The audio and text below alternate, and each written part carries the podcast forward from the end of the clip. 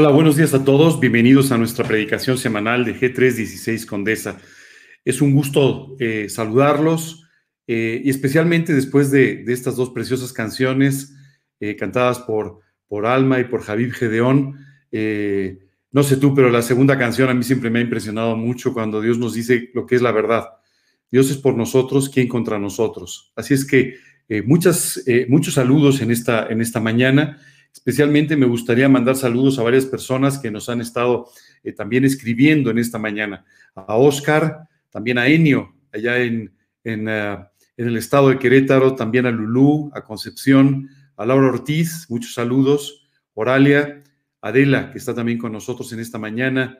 María Virginia, que nos está escuchando desde Colombia. Marit, Enrique Gómez, y en fin, todas aquellas personas que nos han estado que están sintonizando con nosotros. Les mando un fuerte saludo, un abrazo desde aquí y, les digo que nos ayuden orando, por favor, porque estamos cada vez más cerca de podernos volver a reunir una vez más eh, eh, para poder tener estas predicaciones, estas enseñanzas en vivo. Eh, no te preocupes, el hecho de que nos volvamos a reunir no significa que no las puedas ver por internet, las vas a seguir viendo también. pero, pero vamos a tener la oportunidad también de volvernos a saludar personalmente desde ese salón del hotel donde por muchos años nos hemos estado reuniendo para, para estudiar la Biblia y para alabar el nombre de nuestro Señor. Así es que les pido mucho que nos ayuden orando. Hay algunos detalles que ver con el hotel. Eh, hemos estado esperando también un poco hasta que la situación eh, nos permita tomar una decisión prudente sobre cuándo comenzar, pero estamos cada vez más cerca. Así es que eh, oren, oren por ello. La verdad que va a ser un gusto volvernos a ver, posiblemente al principio sin abrazos, pero volvernos a ver eh, personalmente. Eh, el día de hoy me gustaría comenzar con una oración eh, a Dios que nos guíe. antes me gustaría recordarte, la semana pasada fue lo que comúnmente llamamos la Semana Santa y tuvimos algunos mensajes adicionales que tal vez no, no tuviste la oportunidad de escuchar. El miércoles de esta semana y el miércoles anterior tuvimos nuestros mensajes a las nueve de la noche, nuestro versículo de la semana. Y, eh, en, particular, el miércoles de Semana Santa tuvimos eh, toda una predicación hablando sobre algunos versículos del Evangelio que eh, nos permitieron entender un poco más sobre la salvación y cómo apropiarla. me gustaría decirte también que eh, todos estos archivos, todos estos videos están disponibles para ti, de tal manera que los puedas compartir con alguna persona que tú quieras que escuche de Cristo y que pienses que este mensaje puede ser de utilidad para ello. Vamos a comenzar entonces con una oración. Señor, queremos darte muchas gracias por este día. Gracias, Padre, por este precioso fin de semana. Y gracias también, Señor, por la oportunidad, una vez más, que tú nos das de reunirnos para poder estudiar tu palabra. Gracias por este tiempo de gracia. Gracias, Señor, porque tú siempre tienes enseñanzas eh, eh, prácticas, útiles para nuestras vidas.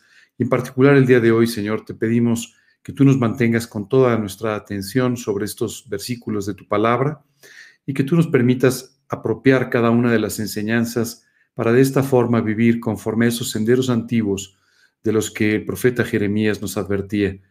Gracias, Padre, por todo esto. Te pedimos tu bendición en el nombre de Cristo Jesús. Amén. Muy bien, vamos a continuar el día de hoy con esta serie de estudios llamado eh, Los Senderos Antiguos. Eh, si tú recuerdas, hemos estado desde hace varias semanas hablando eh, sobre, perdón, ese título que, que, está apareciendo no es de lo que vamos a hablar el día de hoy, no te preocupes, eso es de lo que hablaremos el próximo domingo. Lo que pasa es que eh, eh, vamos un poco adelantados, como verás con la computadora. Pero eh, esta, esta serie de estudios está basada en las palabras del profeta Jeremías en el capítulo 6, cuando reconvenía al pueblo de Israel diciéndole que, bueno, tenía que detenerse por un momento en el camino, tenía que observar cuál era el resultado de su manera de vivir y tenía que volver a buscar las sendas antiguas a través de las cuales Dios podría guiar sus vidas y bendecirlos abundantemente.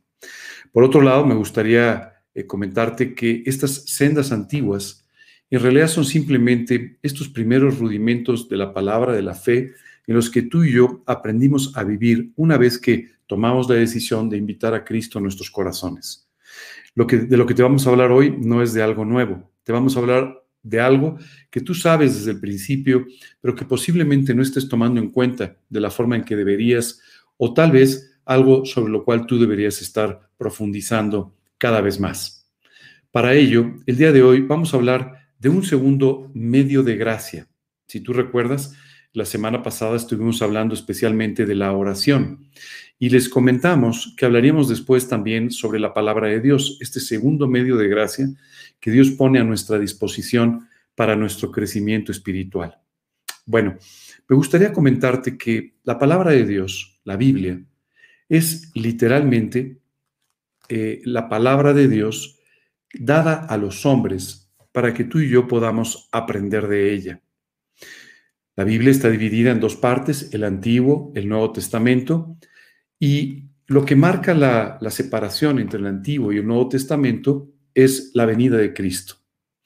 Eh, durante todo el Antiguo Testamento, tú y yo vemos básicamente el periodo de tiempo en el que las personas estaban esperando por la venida de Cristo, por la consumación de su salvación. Y el Antiguo Testamento básicamente se divide en varios bloques o varios grupos de libros. El primero de ellos, lo que se llama el Pentateuco o los cinco libros de Moisés. Después nos encontramos con una serie de libros históricos, con los salmos, con los proverbios, y después encontramos todo el bloque, un gran bloque de libros eh, que son un compendio de profetas, de profecías. Perdón. De profetas, de profecías. ¿Ok? Eh, eh, es importante entender que aunque hay toda una serie de temas tratados en el Antiguo Testamento, el objetivo del Antiguo Testamento es hablarnos directamente sobre la venida de Cristo. Encontramos muchas cosas ahí. Encontramos la ley, encontramos eh, eh, la, cronología desde la creación del mundo hasta, hasta la venida de Jesús. Encontramos muchos temas y muchas cosas que son de gran importancia, pero de lo que no tenemos que desviarnos es de que el objetivo de todo el Antiguo Testamento era eh, mostrar a la gente, profetizar sobre la venida del Señor Jesucristo. E, el Nuevo Testamento básicamente nos habla, primero en los Evangelios, en los cuatro Evangelios, del periodo de tiempo en el que Jesús habitó entre nosotros. Eh, eh, muchas veces me preguntan, ¿y por qué cuatro evangelios? ¿Por qué no un solo evangelio que fuera un gran compendio de todo ello?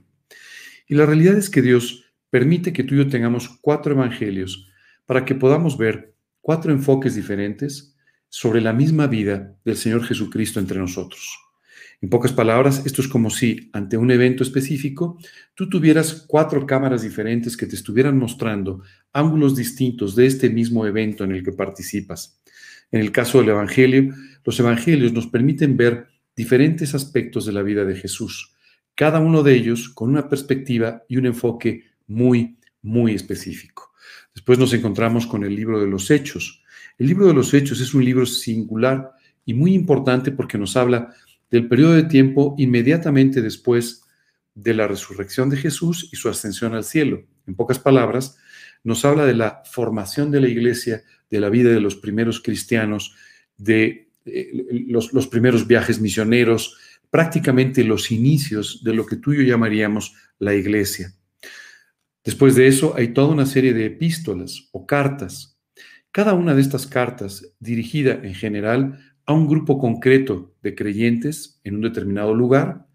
En algunos casos las cartas son de tipo general y eran para ser distribuidas entre, entre todas las iglesias, pero cada una de ellas diseñada específicamente por Dios para ir colocando los fundamentos de todo lo que Él quería enseñarnos de cómo debía ser la vida cristiana.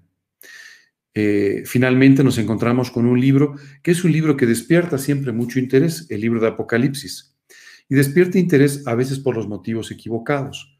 El libro de Apocalipsis o la revelación de Jesucristo básicamente nos quiere enseñar a través de todo un grupo de circunstancias cómo es Jesús. Esto sucede porque normalmente eh, cuando tú y yo, por ejemplo, conocemos a una persona, la conocemos en forma un tanto superficial pero cuando vemos a la persona ante circunstancias eh, fuertes, complicadas, ante pruebas, es cuando vemos realmente quién es esa persona. Dios permite a través de todas estas circunstancias, algunas de ellas de un tremendo impacto sobre la humanidad, que tú y yo podamos conocer profundamente la persona de Jesucristo, a Jesucristo mismo.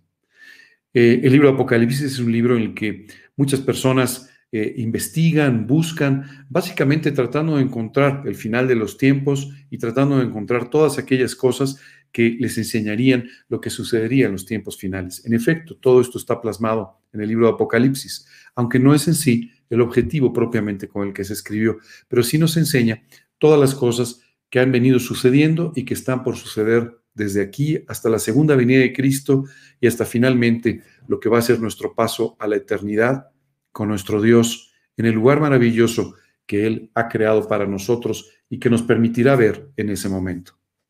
Bueno, eh, el día de hoy vamos a hablar mucho más sobre la Biblia, porque muchas veces eh, nosotros tenemos la Biblia, pero no la utilizamos en la forma en que deberíamos hacerlo. Hoy vamos a hablar de tres aspectos en los cuales tú debes profundizar en la Biblia que son descritos en la palabra de Dios. El primero de ellos es la lectura. Una pregunta, ¿por qué tenemos que leer todos los días? ¿Por qué tenemos que leer una y otra vez, aunque ya la hayamos leído, volver a leer la Biblia? Sabes, la Biblia, la palabra de Dios, es un alimento espiritual extraordinario que permite que tú y yo podamos ir creciendo en nuestra relación con Dios, que podamos ir creciendo en nuestra, eh, eh, en, nuestra vida cristiana. Muchas veces eh, nos preguntamos si toda la sabiduría, sabiduría de Dios está comprendida en este libro. La verdad es que no es así. Dios nos ha permitido simplemente tener en la Biblia aquellas cosas necesarias para que tú y yo le conozcamos en forma más profunda, más personal, y también para que aprendamos con respecto a nuestra propia vida, cómo vivir correctamente conforme a la enseñanza de Dios en cada uno de los diferentes ámbitos de la vida. En pocas palabras, Dios quiere que tú y yo seamos padres exitosos, hijos exitosos. Quiere que seamos hermanos conforme a su diseño, esposos, esposas conforme a su diseño. Y todo ello tú y yo lo aprendemos no, no, no en lo que se dice por las calles, no en lo que está publicado en algún libro, sino todo esto está solamente eh, compendiado en la Biblia, en la palabra de Dios. Me gustaría comenzar el día de hoy hablando sobre la lectura. Y para ello, me gustaría que me acompañes a 2 de Timoteo, en el capítulo 3, versículos 15 eh, en adelante, te los voy a leer, donde dice, hablando con Timoteo, este hombre que fue alguien eh, que continuó en cierto sentido con el ministerio de Pablo, y a quien Pablo literalmente discipuló, cuidó y preparó para que pudiera servir de esa manera. Y le dice, y que desde la niñez has sabido las sagradas escrituras, las cuales te pueden hacer sabio para la salvación. Esta primera parte me parece impresionante. Sabes, la Biblia tiene como objetivo número uno que tú y yo podamos conocer a Cristo. Por eso nos predica al Cristo que vendría, al Cristo que vino, pero de esta manera nos lo presenta de tal manera que tú y yo podamos ser, dice la escritura aquí, ser sabios para la salvación. Muchas veces los seres humanos tenemos cierto nivel de inteligencia que nos permite resolver algunos problemas, que nos permite avanzar en ciertos aspectos de la vida, pero no tenemos la sabiduría necesaria para escuchar la voz de Dios, para hacer aquellas cosas que Él nos dice que hagamos. Dice literalmente la Biblia, el principio de la sabiduría es el temor de Dios. Y cuando tú y yo tenemos este temor de Dios, cuando tú y yo queremos agradar a Dios, empezamos a tomar decisiones con sabiduría, actuar sabiamente. La primera de ellas es con respecto a nuestra salvación. La salvación es algo maravilloso que Dios nos ha dado, nos ha regalado a través del sacrificio de Jesucristo, para que tú y yo podamos pasar una eternidad con Él. La salvación es algo que Dios nos ofrece gratuitamente, pero no porque sea gratis, costó la sangre de Cristo, pero más bien nos lo ofrece a nosotros gratuitamente porque alguien ya pagó por ti y por mí. Y nos lo pone de esta manera para que tú y yo podamos acercarnos a Dios, aún a pesar de nuestra manera de vivir, aún a pensar, a pesar de nuestros errores, de nuestros pecados, pero que podamos tener una relación personal con Dios a través de la sangre de Cristo. Esto lo aprendemos a través de las Sagradas Escrituras de la Biblia, dice la Escritura, porque la fe es por el oír y el oír por la palabra de Dios. De tal manera que es la palabra de Dios la que trae esta convicción a nuestra vida, la que nos muestra nuestra necesidad, la que nos dice que hay una salvación para nosotros en la que podemos confiar plenamente. Continúa diciendo, por la fe que es en Cristo Jesús. Me gustaría detenerme aquí porque toda la vida nos encontramos con dos posiciones acerca de la salvación. La salvación por la fe y la salvación por las obras. ¿Cuál es la diferencia fundamental? La salvación por las obras es aquello que los seres humanos quieren llevar a cabo tratando de satisfacer la justicia de Dios por su propia manera de actuar, por sus obras, por sus buenas obras, lógicamente. La Biblia dice, no por obras, para que nadie se gloríe. ¿Te puedes imaginar si tú y yo llegásemos al cielo por nuestras propias obras? Si tan solo cuando hacemos cualquier pequeña cosa bien hecha, estamos esperando reconocimiento, nos pavoneamos, queremos que todo el mundo sepa lo que hemos hecho, imagínate lo que sería el cielo si efectivamente los seres humanos llegásemos a Él por nuestras obras. Habría tanto orgullo en el cielo que simplemente Dios no podría estar en Él. No es posible. Las obras nunca pueden satisfacer la justicia de Dios. Esto es imposible. Si tú quieres estar seguro, te invito a que leas los libros, los primeros libros, los libros de Moisés. Especialmente que encuentres, por ejemplo, en Deuteronomio, en Levítico, en Números, todo lo que es el compendio de la ley de Dios. Vas a encontrar que es imposible que tú y yo hagamos todas las obras que podrían ser eh, eh, suficientes para satisfacer la justicia, la bondad de Dios. Bueno, no es necesario que leas todo esto. Simplemente con que puedas ver los famosos diez mandamientos. ¿Sabes cuál es el primero? Jesús nos lo, nos lo aclaró, nos lo amplió para que lo entendiésemos perfectamente. Amarás al Señor tu Dios con todo tu corazón, con toda tu mente, con toda tu alma, con todas tus fuerzas. La verdad es que con el primero ya tenemos suficiente para no cumplir. Y de ahí en adelante prácticamente no podemos cumplir con la mayoría de ellos. Tan solo algunos que son de índole un tanto ritual, que son de índole, diría, eh, eh, eh, que te permiten hacer ciertas cosas, pero la mayor parte de lo que Dios nos enseña como la ley de Dios, simplemente es imposible para ti, para mí ser cumplido. Algunos de, los, de estos mandatos pueden ser cumplidos en forma literal, pero sin entender realmente cuál es el, fondo que tienen atrás. Por ejemplo, los fariseos, esta secta del judaísmo que existía durante la época de Jesús, presumía del cumplimiento de toda la ley. Sin embargo, varias veces Jesús les dijo, no, no, no, no, no están entendiendo de qué se trata este principio de la ley. Ustedes creen que se trata de una cosa, pero en realidad yo estoy hablando de otra. Por ejemplo, ellos batallaban mucho con este tema del día de reposo que cumplían estrictamente conforme estaba escrito pero sin entender en absoluto de qué se trataba este día de reposo. Tanto así que interpelan a Jesús, tratan de llamar la atención de Jesús por haber sanado a alguien durante el día de reposo. Jesús les tuvo que explicar que el día de reposo había sido creado por causa de ellos, no ellos por causa del día de reposo. Y sabes, muchas veces cuando tú y yo tratamos de agradar a Dios por nuestras propias obras, lo que estamos haciendo es olvidando el espíritu de la ley, para tratar de cumplir simplemente la parte ritual o la parte eh, de procedimiento de la ley. Esto no es posible. De hecho, en una de las epístolas dice, y que por la ley ninguno puede agradar a Dios. Es evidente, evidente. No es posible. ¿Tú crees de verdad que tus obras pueden hacerte que te puedas mostrar perfecto delante de Dios? Esto es imposible, imposible.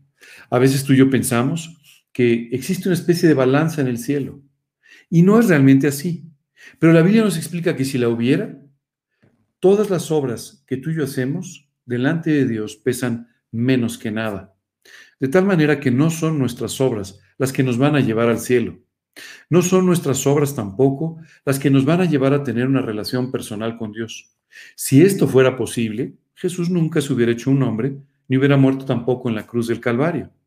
Nuestras obras simplemente nos llevarían delante de Dios y Jesús nunca hubiera tenido que pasar por el Calvario y por todo el sufrimiento que esto representó. La cruz no tendría sentido en absoluto si tú y yo nos pudiésemos salvar por obras, pero dice la Escritura, no por obras, para que nadie se gloríe.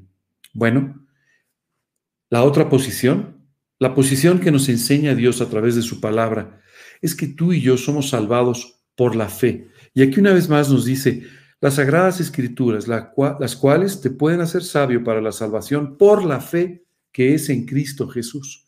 Es la fe que es en Cristo Jesús. Es la fe en el sacrificio de la cruz de Cristo Jesús lo que hace que tú y yo seamos perdonados, redimidos, salvados y podamos estar seguros de tener una eternidad en el cielo. Qué maravilloso poder descansar en esto y no vivir con la zozobra de que alguna de nuestras obras no sea suficiente, sino sabiendo que la sangre de Cristo es suficiente para que tú y yo seamos completamente perdonados. Pablo aquí hace este hincapié muy importante hablando con Timoteo para simplemente decirle, acuérdate que es por fe. Dice la escritura, porque por gracia sois salvados por medio de la fe. Y esto no de vosotros, pues es un regalo de Dios, no por obras, para que nadie se gloríe. Amigos, si tú en tu mente, en tu corazón estás batallando el día de hoy con estas ideas, Solo quiero que escuches lo que dice la palabra de Dios. Y hagas a un lado lo que has oído, hagas a un lado lo que tu propio orgullo te quiere decir y escuches una vez más lo que dice el libro de Efesios, porque por gracia sois salvados por medio de la fe, y esto no de vosotros, pues es don de Dios, no por obras, para que nadie se gloríe. Este es el primer punto medular que la Biblia nos enseña. No importa las opiniones que tú y yo tengamos, en muchas ocasiones tenemos un problema porque queremos poner nuestras opiniones al mismo nivel que la Biblia. Y esto es un error. La Biblia es la palabra de Dios. La Biblia nos explica y nos expone la sabiduría de Dios. Y tú no puedes ponerla al mismo nivel que la enseñanza de cualquier persona. Tú no puedes ponerla al mismo nivel que la enseñanza moral que algún líder te quiera dar o que tu propia conciencia o tú mismo quieras explicar. La palabra de Dios no ha cambiado, jamás cambiará. Es la misma ayer, hoy y por los siglos, porque la palabra de Dios es Dios mismo. Y tú y yo tenemos que entender esto de una forma muy clara. Es por eso que tenemos que aprender a leer la Biblia, para encontrar allí todo lo necesario para poder conocer de Dios. Continúa diciendo, toda la escritura, escúchalo bien, toda la escritura es inspirada por Dios. Toda. Toda la escritura. ¿Cómo podemos estar seguros de que la Biblia es inspirada por Dios? Por varias, por varias cosas, pero la más importante, porque cuando tú la pones en práctica se cumple en tu vida. Por supuesto, hay muchas pruebas sobre la veracidad de la Biblia. Hay muchas pruebas a través de las cuales eh, eh, textos bíblicos escritos con miles de años de diferencia se complementan perfectamente para encontrar una sola enseñanza común. Pero sin duda, lo que le da más validez a la Biblia es el hecho de que se cumple en tu vida cuando tú la pones en práctica. Dice la Escritura, toda la Biblia, toda la Escritura es inspirada por Dios y dice, útil para enseñar, para corregir, para redarguir, para instruir en justicia. Aquí la escritura nos dice, es útil para enseñar. Efectivamente, Dios nos dio la Biblia para enseñarnos cómo vivir, para enseñarnos cómo hacer las cosas que tenemos que hacer en la vida. ¿Te has dado cuenta que los seres humanos nos preparamos mucho para las cosas menos importantes y nunca nos preparamos para las verdaderamente importantes? Si tú has estudiado una carrera, estuviste, depende del país, la organización, pero estuviste, si es en México, seis años en la primaria, tres años en la secundaria, tres años en la preparatoria, cuatro años y medio o cinco años en la carrera. Y esto para que puedas aprender a llevar una contabilidad de una empresa. Así nos preparamos para las cosas que son, entre comillas, menos importantes. Y para las que son muy importantes, cómo ser un buen esposo, una buena esposa, ¿sabes quién nos prepara? Nadie. ¿Sabes cómo nos preparamos? Con algún libro por ahí comprado, en el mejor de los casos, con tres o cuatro consejos de alguien que ya pasó por esta situación y que no necesariamente ha entendido bien el fondo de cómo manejarla, y por la práctica. Otra enseñanza medular, otra, otra responsabilidad medular, cómo educar a tus hijos. Y sabes, en el mejor de los casos tomamos un pequeño curso, leemos algún libro. ¿Sabes qué es increíble? Cómo para las grandes cosas de la vida, para las grandes decisiones de la vida, simplemente no estamos preparados. Y es por eso tan extraordinario ver cómo la Biblia es útil para enseñarnos, porque nos enseña especialmente cómo llevar a cabo las cosas realmente importantes de la vida. Yo no sé si tú seas un gran contador o seas un extraordinario ingeniero o simplemente seas muy bueno para enseñar a jugar fútbol. Lo que sí sé es que si haces esto bien, pero no tuviste un buen matrimonio, pero no tuviste una, eh, una buena familia en unidad, si no lograste estas cosas, no fuiste exitoso en la vida. Así es que hoy te invito a que busques en la Biblia aquellas cosas que son útiles para enseñarte, para decirte cómo vivir. Es útil para enseñar. Por eso la tenemos que leer todo el tiempo. ¿Sabes qué es increíble? Durante estos 40 años al lado del Señor, he leído la Biblia muchas veces. Pero cada mañana, cuando vuelvo a abrirla, vuelvo a encontrar enseñanzas en los pasajes por los que he pasado tantas y tantas veces. Pero es como si Dios ahora pudiera enseñarme algunas cosas para las que antes no estaba preparado o para las que antes simplemente no tenía el oído para, para oír. Ahora Dios me va enseñando nuevas cosas. ¿Sabes? Dios quiere enseñarte. Por eso dice que es útil para enseñar. Te quiere enseñar sobre todo sobre las cosas más importantes, cómo tener una relación con Dios, cómo tener un buen matrimonio, cómo tener una buena familia, cómo ser una persona de bien, cómo ayudar a otros, las cosas más importantes. No te preocupes, también tiene consejos sobre todas las demás. Por eso continúa diciendo, útil para enseñar, para redarguir. Esta palabra a veces nos cuesta un poco de trabajo entenderla. La Biblia también nos llama la atención. ¿Sabes? No nos gusta escuchar que estamos equivocados. Todos, todos tenemos un oído duro para escuchar sobre nuestros errores. Esa es la realidad. Muchas veces nos cuesta trabajo recibir el mensaje de alguien que nos está diciendo te equivocaste. Bueno, la Biblia te expone completamente como una especie de espejo espiritual para que tú y yo seamos llamados, o se, nos llame la atención, se nos redarguya sobre aquellas cosas en las que no estamos haciendo bien, sobre las cuales estamos equivocados, pero no queremos escuchar a nadie. Y Dios nos dice, permíteme decirte que te equivocaste, que no hay justificación. Seres humanos nos hemos vuelto unos especialistas en la justificación. ¿Te has dado cuenta? Siempre que alguien te dice que te equivocaste en algo, hay alguna explicación. Hay algún motivo para que te equivocaras y en el cual o a través del cual siempre resultas inocente. No, no somos inocentes. Cuando nos equivocamos somos culpables de nuestros errores. Pero Dios utiliza la Biblia entonces para redarguirnos, para llamarnos la atención, para decirnos cuándo nos hemos equivocado. Continúa diciendo, para corregir. Dios tiene que corregir nuestros caminos. Porque tú y yo hemos ido construyendo nuestra vida como literalmente hemos podido.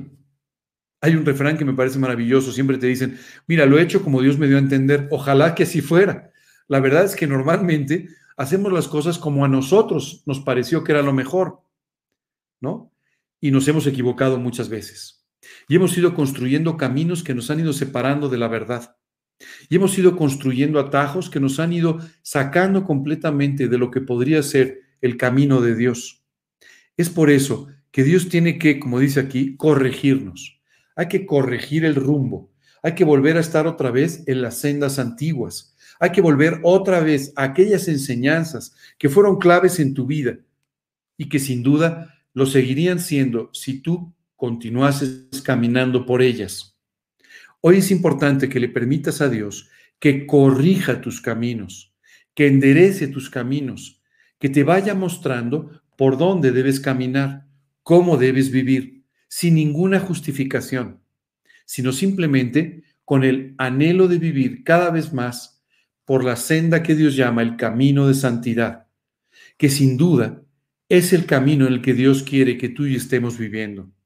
Continúa la Biblia diciendo, para instruir en justicia.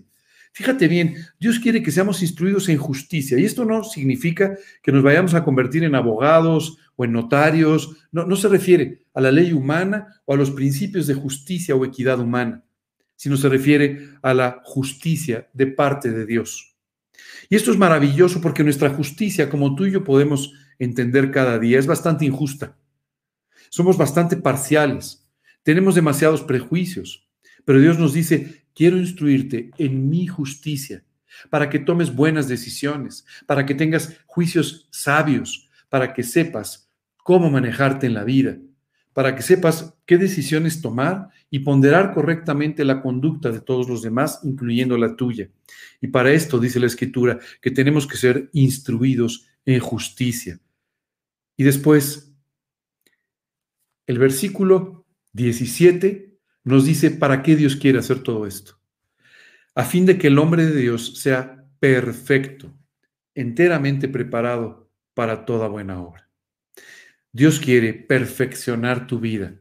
Dios quiere prepararte para que estés listo para enfrentar las responsabilidades que tienes en la vida, para enfrentar las oportunidades que Dios pone delante de ti en la vida.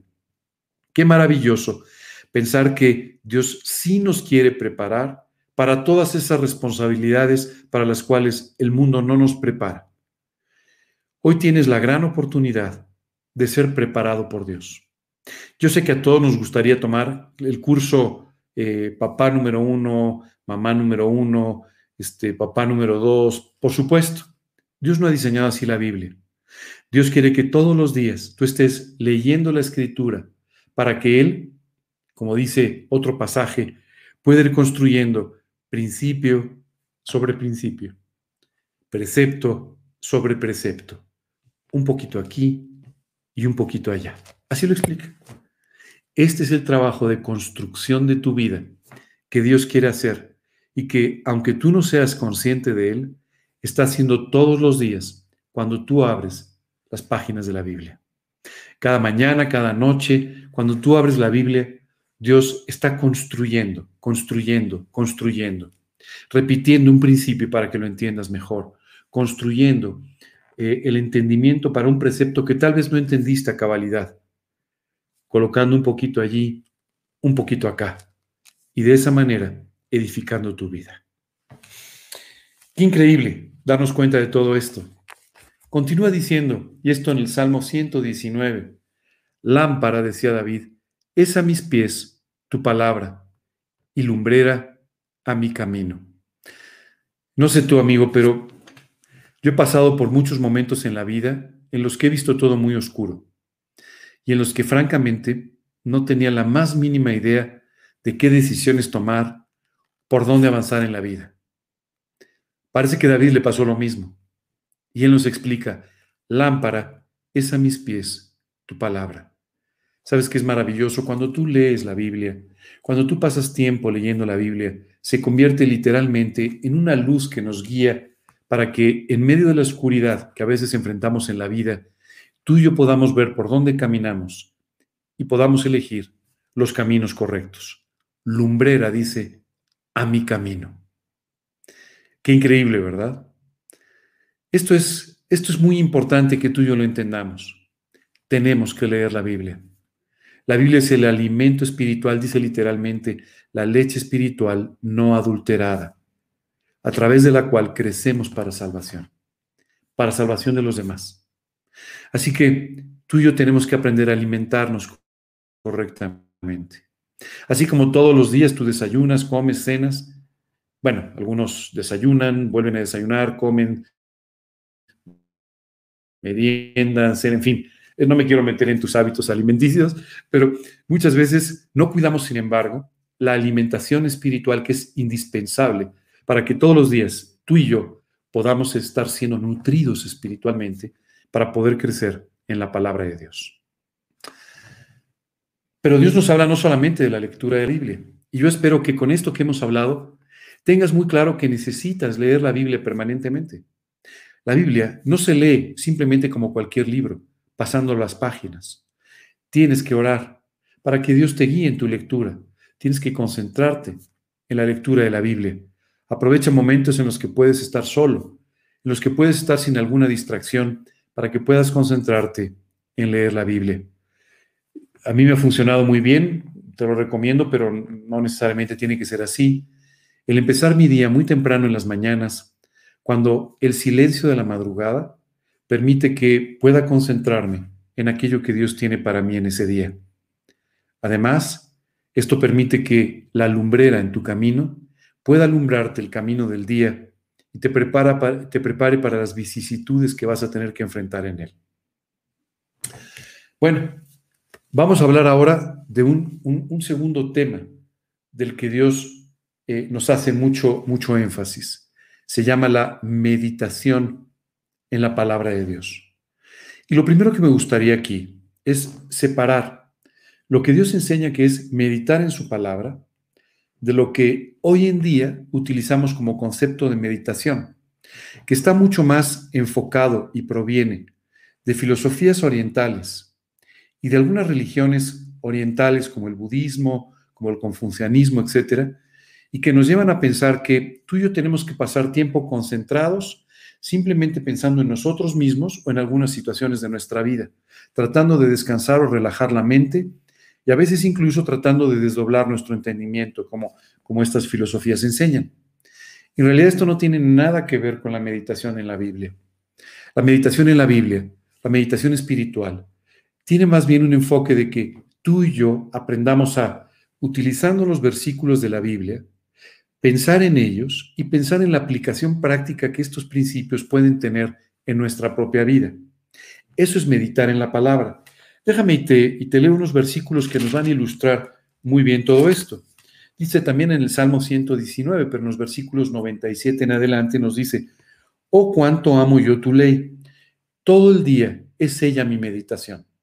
Sabes, para David, y espero que sea también para ti, la Biblia era algo que, aunque él leía en las mañanas, él se quedaba con aquellas enseñanzas que había tenido en las mañanas y las iba meditando durante todo el día. Iba tratando de ponerlas en práctica, de encontrar las aplicaciones prácticas durante todo el día. Y continúa este pasaje diciendo, me has hecho más sabios que, que mis enemigos con tus mandamientos. Aquí David decía, no es que yo sea más sabio en forma natural, pero me has hecho más sabio que otras personas por tus eh, mandamientos. Continúa diciendo, porque siempre, siempre están conmigo. Déjame hacerte una pregunta. ¿Están siempre contigo los pasajes de la Escritura? ¿Están siempre contigo los versículos de la Biblia? ¿O simplemente los, los utilizas en algún momento del día, los lees o lo que sea y te olvidas de ellos? No, la, la Biblia debe ser meditada, pensada, asimilada ¿Recuerdas? Amarás al Señor tu Dios con todo tu corazón, con toda tu mente, con toda tu alma, con todas tus fuerzas. Tú tienes que aprender entonces a meditar en la Biblia. Tienes que desmenuzarla, tienes que apropiarla, tienes que tratar de entenderla a la luz de lo que Dios te está enseñando durante ese día o durante ese periodo de tu vida. Esto es de gran importancia. Poca gente se dedica a meditar en la escritura. Y sabes, se están perdiendo de un auténtico tesoro. Continúa diciendo, más que todos mis enseñadores he entendido. Fíjate qué increíble. David decía, he entendido más de lo que, han de lo que me han enseñado aquellos que estaban preparados para hacerlo. Y continúa diciendo, porque tus testimonios son mi meditación. Otra vez, vuelve a hablar de lo mismo. Yo medito todo el tiempo en tus testimonios. Más que los viejos he entendido, porque he guardado tus mandamientos. ¿Sabes qué es lo que pasa? Conforme va pasando la vida, la experiencia muchas veces nos va enseñando ciertas cosas, pero normalmente las aprendemos a golpes. Esa es la realidad. Después de que tuviste un problema, después de que te golpeaste con una pared, después, es que hemos aprendido a ciertas cosas, pero podríamos habernos evitado todo ese problema si hubiéramos meditado, entendido, aprendido los mandamientos de Dios. De todo mal camino contuve mis pies para guardar tu palabra. No me aparté de tus juicios porque tú me enseñaste. Cuán dulces son a mi paladar tus palabras, más que la miel a mi boca. Por tanto, he aborrecido todo camino de mentira. Te recomiendo este pasaje porque es un pasaje que simplemente nos ubica dentro de lo que es la, meditación, la importancia de meditar en la palabra de Dios y los frutos extraordinarios que tú y yo recibimos en forma de sabiduría por meditar en la palabra. La meditación de la Biblia es fundamental. Seguramente has estado leyendo, pero no necesariamente has estado meditando en la palabra. Te invito a que a partir de hoy tú conviertas esto en un hábito permanente en tu vida. Verás cambios extraordinarios. El otro tema del que Dios quiere hablarnos eh, relacionado con su palabra es la memorización. Y muchas veces la gente me ha dicho, ¿cómo? ¿Tú memorizas pasajes de la Biblia? Uy, qué fanático, uy, qué loco. En realidad esto es una mala comprensión de lo que es la memorización de las escrituras. Memorizar las escrituras significa que tú tomes pasajes, versículos que tocan tu corazón, que son importantes para ti y que los puedas aprender de memoria. Al aprenderlos de memoria, hay dos efectos maravillosos en ti mismo. El primero, vas a mantener tu mente concentrada en la palabra de Dios. Tú sabes que los expertos en, cuanto a, a, nuestra psicología, en cuanto a nuestro desarrollo intelectual, consideran que una buena parte de todos los pensamientos del día no nos sirven para nada. No, quiero asustarte con los porcentajes, pero es mucho más de la mitad de nuestros pensamientos, simplemente no nos sirven para nada. Son divagaciones, son pensamientos de cosas que no han sucedido ni sucederán, y estamos pensando cosas que en el fondo no tienen ningún impacto en nuestras vidas. Bueno, imagínate que tú sustituyeras ese 70% que dicen los expertos con la palabra de Dios. ¿Qué cambio tan impresionante sería si tú pudieras recordar en tu mente todos estos pasajes de la escritura que tienen tanta sabiduría y que tienen tanto impacto en tu vida. Esto cambiaría dramáticamente tu manera de tomar decisiones, tu manera de vivir, tu estado de ánimo, tu relación con los demás. Bueno, es por eso que tú y yo tenemos que aprender a disciplinar nuestra mente para memorizar la escritura. Déjame leerte otro, otro pasaje donde nos habla muy bien sobre esto y sobre los efectos de esto. Dice, ¿Con qué limpiará el joven su camino? Con guardar tu palabra. Tenemos que aprender a guardar la palabra de Dios. Sabes, a veces hay malas interpretaciones de cómo hacer esto. Por ejemplo, Dios le dijo al pueblo de Israel que tenía que conservar la palabra de Dios entre sus ojos, o sea, en su mente. La tenía que conservar en sus brazos, en sus manos, para llevarla a la práctica, ponerla en acción. Pero algunas personas con una intención un tanto más religiosa construyeron lo que se llaman las filacterias, unas cajitas donde hay unos rollos con algunos versículos de la Biblia que se amarran a la frente o que se amarran a los brazos. La realidad es que el tener algo amarrado a tu mente, a tu cabeza o a tu frente, no hace que eso sea asimilado por tu cerebro. Esa es la realidad. Es otra vez un acto de índole religiosa, pero que no tiene ningún impacto práctico en tu propia vida. De esa misma manera tú y yo podemos memorizar y memorizar sin que simplemente tenga ningún significado para nosotros. Pero aquí la Biblia lo que nos dice es que cuando guardamos su palabra, cuando guardamos los versículos que Dios nos está enseñando y que son importantes para nuestra vida, esto permite sin duda que nuestro camino se limpie. Imagínate cuántos malos pensamientos crees que están en ese 70% que no sirve para nada. Imagínate que no tuvieras esos malos pensamientos.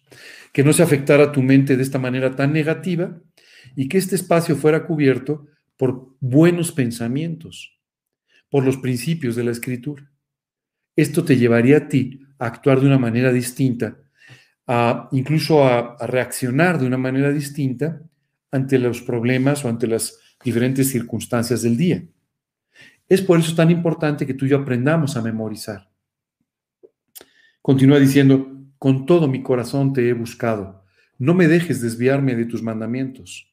Y dice después el versículo 11, en mi corazón he guardado tus dichos para no pecar contra ti. Qué maravilloso ver cómo David había aprendido este secreto increíble de la memorización que le permitía entonces guardar su corazón y guardar su mente en forma permanente para poder vivir cada vez en una forma más profunda su relación con Dios.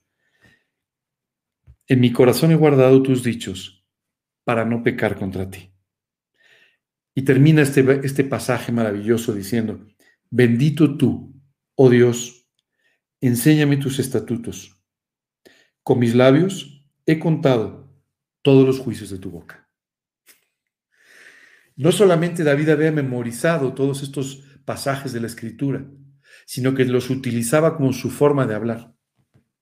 Sabes, a la muerte de Cristo, cuando Jesús ya había ascendido al cielo, hay un momento en que nos habla de cómo unos discípulos son arrestados y son llevados ante el concilio, ante el órgano de gobierno moral, civil, espiritual de Israel. Y en ese lugar, cuando empiezan a hablar con ellos, los discípulos contestan de tal manera que aquellos eruditos de la Biblia les reconocen diciendo, han estado con Jesús. Por la forma de hablar, han estado con Jesús. ¿La gente podría decir eso de ti? Cuando la gente charla contigo, cuando tiene una entrevista contigo, cuando tiene que definir ciertas cosas, se quedarían pensando en ti diciendo, seguramente, ¿ha, ha estado con Jesús? Si no es así, te está faltando memorización. Si no es así, te está faltando meditación en la palabra. Posiblemente tampoco estés leyendo lo necesario. Sabes, si tú y yo nos, alimentamos muy poco, empezamos a bajar de peso, pero además empezamos a sentir en nuestro propio cuerpo las deficiencias de una mala alimentación. Cuando tú y yo dejamos de alimentarnos espiritualmente, nuestro espíritu empieza a crecer con deficiencias que se manifiestan completamente en nuestro diario caminar. Empezamos a cansarnos rápidamente.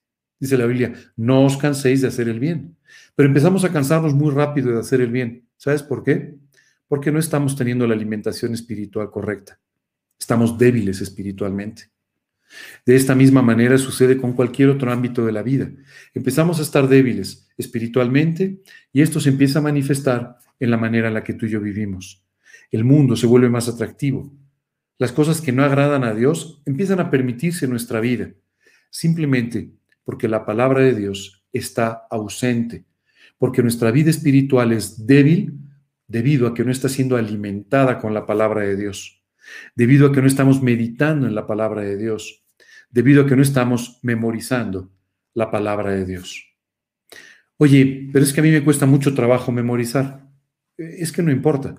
Y tampoco importa el número de versículos que hayas memorizado. Lo que importa es que tu mente esté concentrada en la palabra y no esté concentrada en otras cosas. No te preocupes.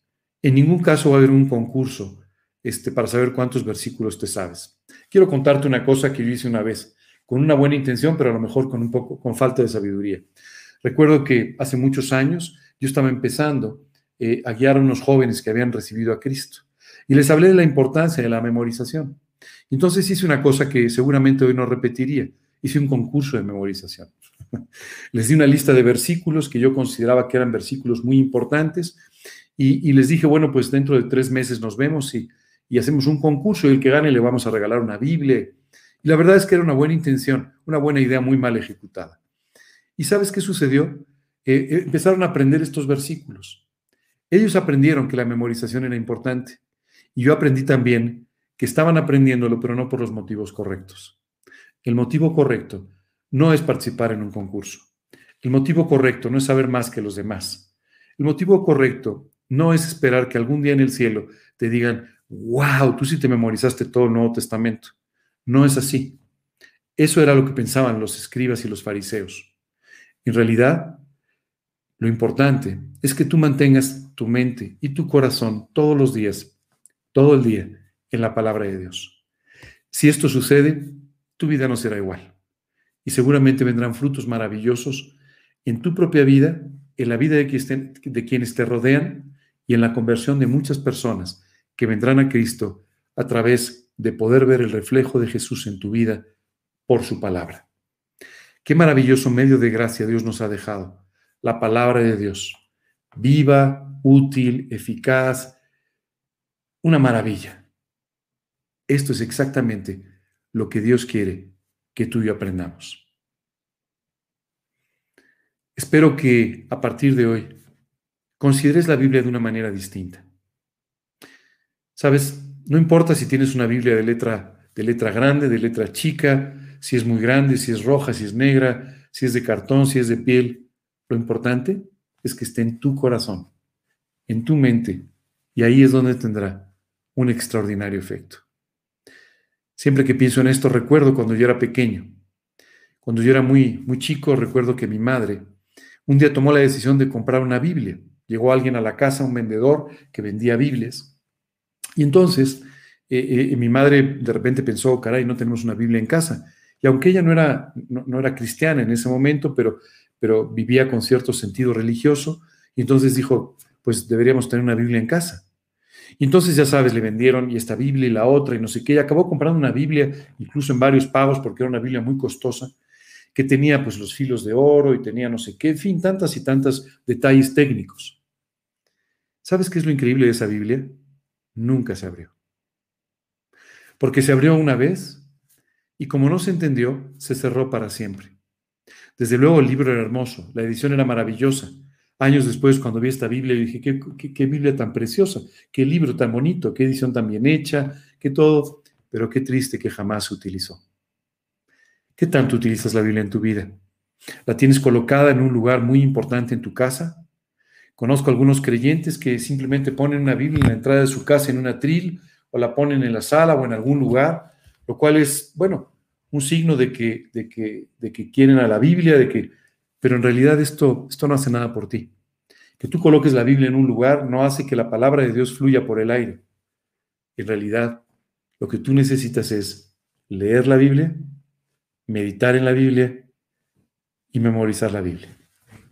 Y entonces sí, esto tendrá un efecto muy grande. La primera Biblia que yo tuve era una Biblia de cartón. Era una Biblia que siempre de risa decíamos que era la Biblia del trébol, porque en la portada tenía varios colorcitos, entonces parecía que era una especie de trébol. Y era una Biblia de cartón que había que leer con cuidado porque si no se deshojaba. El papel pues era un papel de poca calidad, pero esa Biblia cambió mi vida. Trajo principios a mi vida que transformaron mi manera de caminar, de pensar, de actuar. Y yo pienso siempre en la comparación entre aquella Biblia tan modesta, pero tan útil, y aquella otra Biblia tan hermosa, tan bien editada, tan costosa, pero que nunca tuvo ningún efecto. ¿Cuál fue la diferencia entre las dos? ¿La calidad del papel? ¿Del cartón? No. Una fue leída, meditada y memorizada, y la otra colocada en un librero en mi casa. ¿Qué estás haciendo hoy con la Biblia? ¿Cómo la estás usando? ¿Realmente es tu diario meditar? Quiero dejarte simplemente estas enseñanzas para que las pienses durante el día, para que empieces a aplicar bien la palabra de verdad. El día de hoy me gustaría terminar simplemente leyéndote dos versículos del libro de Zacarías, versículos que son sumamente importantes y que vienen de la Biblia.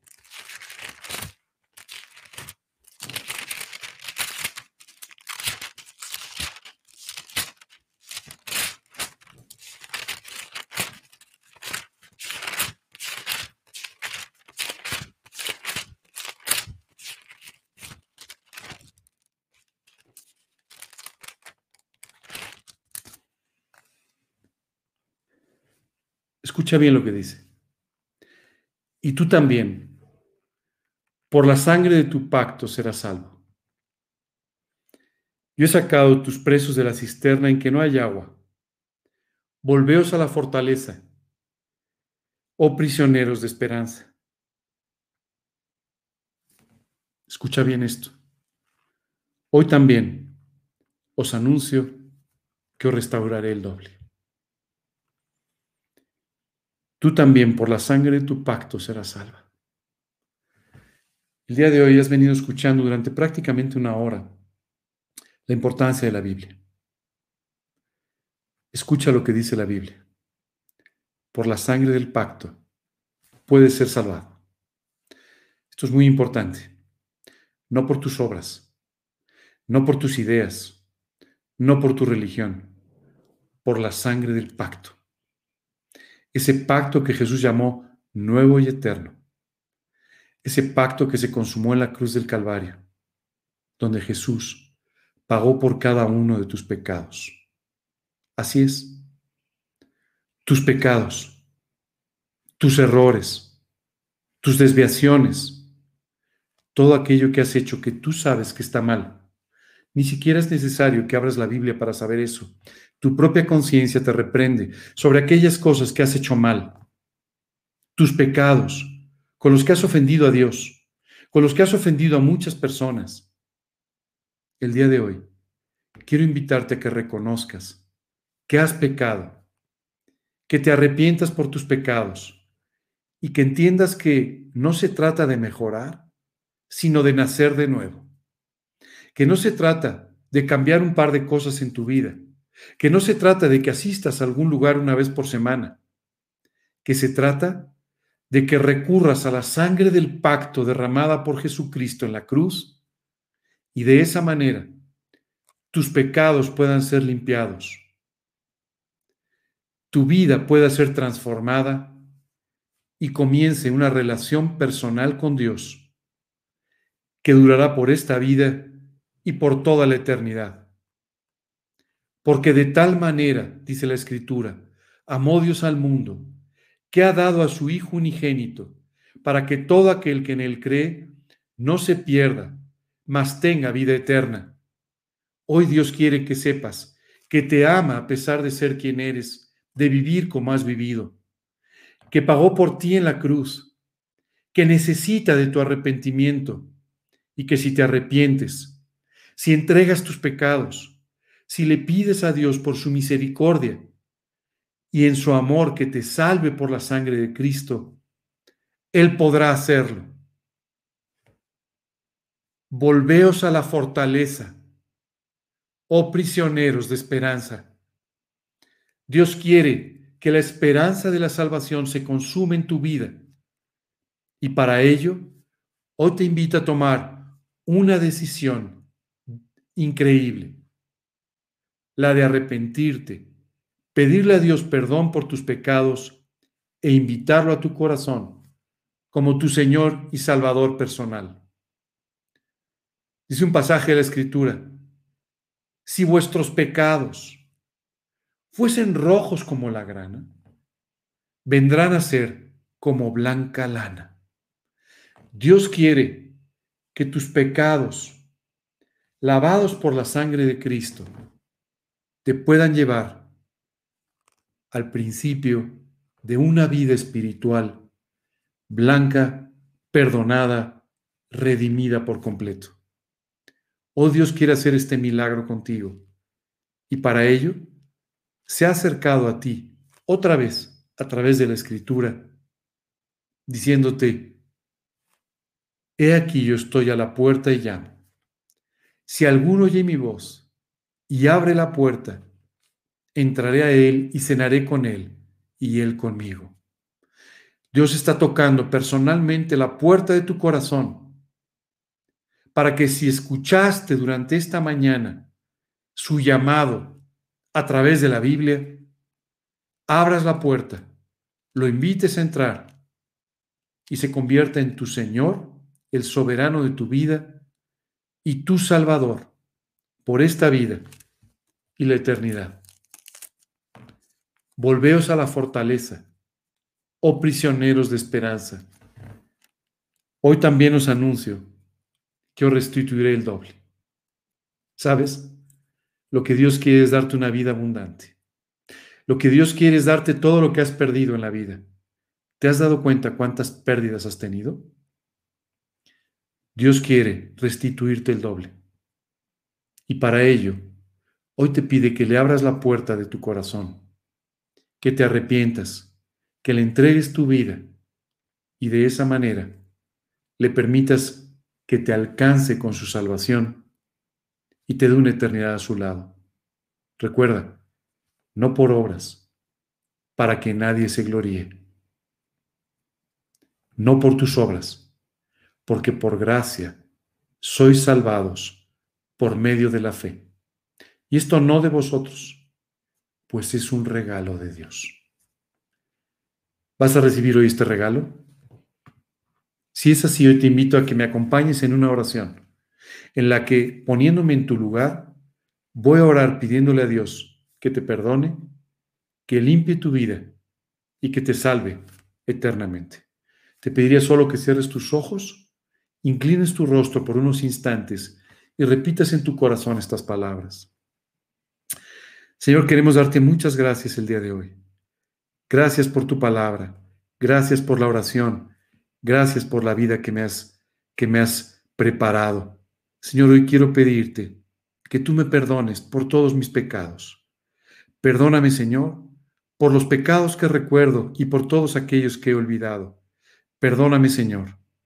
Te pido, por favor, que tú me limpies.